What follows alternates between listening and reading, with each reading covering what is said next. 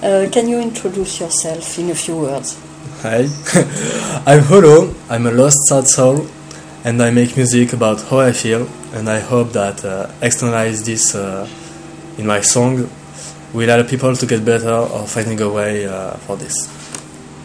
Uh, when and how did you begin to compose your own tracks?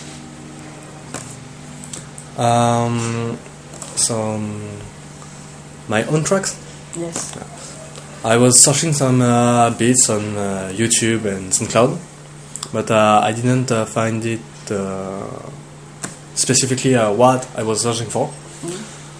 So uh, I started to search uh, samples to make uh, my own beats, and um it started and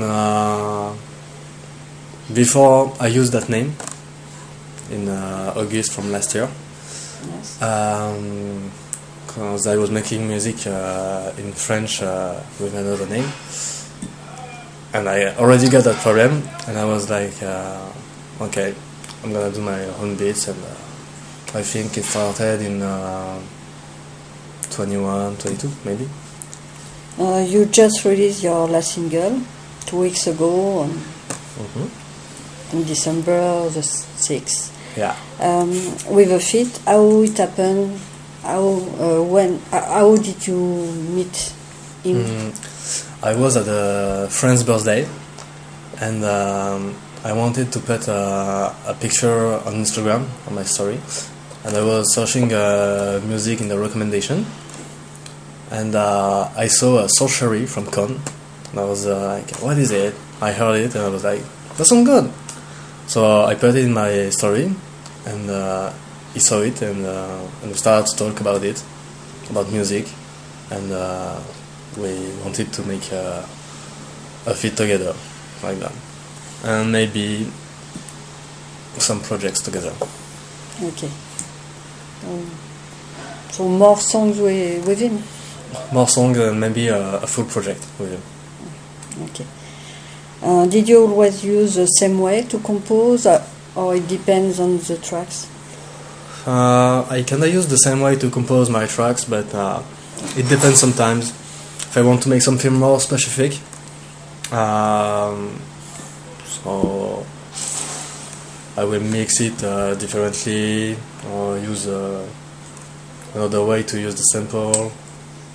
Sometimes I use um, OST from anime, and uh, I love to to whisper in my songs. in most uh, most of them, in fact, like uh, most of, uh, of my songs are, are whispered, and even the the scream ones. You have a lot of references to mangas. Which ones are your favorite? Um, I love uh, Tokyo Ghoul, Chainsaw Man, Bleach, Steins Gate, Jujutsu Kaisen, Berserk, JoJo's Bizarre Adventure, and many other. I, I just love anime and manga. Playing live is something you can imagine. Yeah, I would like to play. I would love to play live. uh, I was to do it uh, during this year, but I got some uh, problems and it never happened. But I hope to do it one day. Maybe uh, starting in my uh, favorite places. I don't know. Maybe. How many songs did you compose? Actually, I got like uh, 70 songs. I make the track, uh, make the beat of uh, 21 of uh, 29 of them, and uh, yeah, 29. Um, how many times for one single to create? Yeah, um, it depends uh, on my inspiration, on what I'm going to say uh, on it, like uh, on the way I want to, to say it. So it uh, won't be uh, the same sentences uh, in every song, because I often uh, use the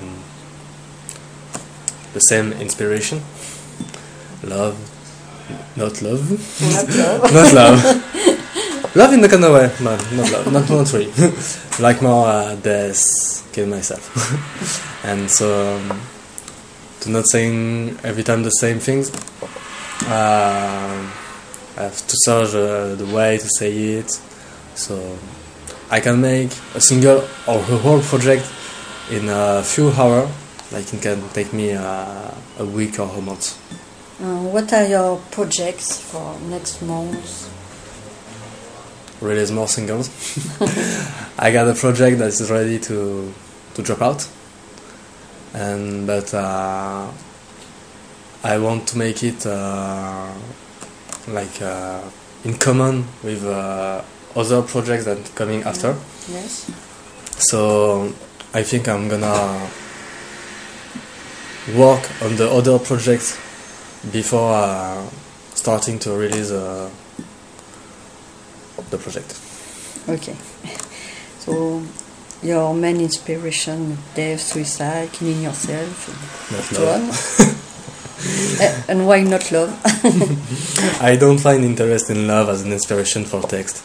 I don't see uh, what I could write about it, but uh, it's like an exception because uh, love often bring me sadness and hate. So I use it in my text in a same way, in a in a, in a certain way. yes. It's also inspiration, but uh, Yeah, like uh, in I got love. negative way. yeah, I got love. Something bad happened in love. It make me sad, make me hateful. I make song about it. so yeah, I got lyrics that talk about love, but not in a good way. Which bands inspire you in your creations? um, I'm not really mo- actually. Actually, I'm not really uh, into bands because I listen less less uh, rock and metal. But um, you can say uh, Rise of the Northstar, Gazette, Slipknot, Bring Me the Horizon, System of a Down or Nirvana, maybe for rock. but I got more like uh, single artists uh, that inspire me in a, in a kind of new genre, like uh, trap metal, drum wave, funk, and uh, artists like uh, Camara, Faceless, Witchers, Grim Salvo, Xenochrist, Steven, Corpse, that kind of artists. Uh, which bands are you listening the most by now? The solo artist I'm saying right now, Yes. and I always come back to listening to Gazette because it's my like my oldest band uh, I'm listening to since like uh, 12 or 13 years and every year I'm listening to them so yeah them and maybe Slipknot and the Star Uh, are some songs more difficult to compose than the others? Uh, yeah, I think. That's why uh, I often make uh, only one verse. and uh, sometimes I don't get inspiration on how to say it, what I'm gonna say in, uh, in the text. So, yeah, sometimes it takes uh, much time. but uh, as I said earlier, sometimes I can drop a full project uh, in a few hours. And sometimes uh, one month. Yeah. Where does come from the main part of your audience? Uh, uh, I watched my uh, Spotify Wrapped artist um, a few days ago. So it's uh, France, Latvia, Switzerland, India, and Germany on my top five. and I don't know why Indian people uh, are listening to me, but why not? Um, your artworks are, are all made by yourself or not? No, Not- not all, of, not all of them.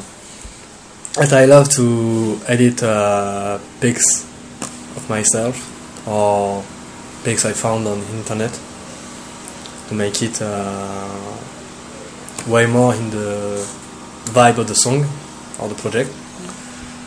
And sometimes I draw my uh, my own covers because uh, I love drawing. Uh, I draw since I'm a kid. it's uh, my first passion before uh, music, and I want to make music and become a tattoo artist. so I draw, I draw, I draw, and so yeah, I draw uh, some of my covers. Uh, which song do you think are much uh, close from my uh, magazine?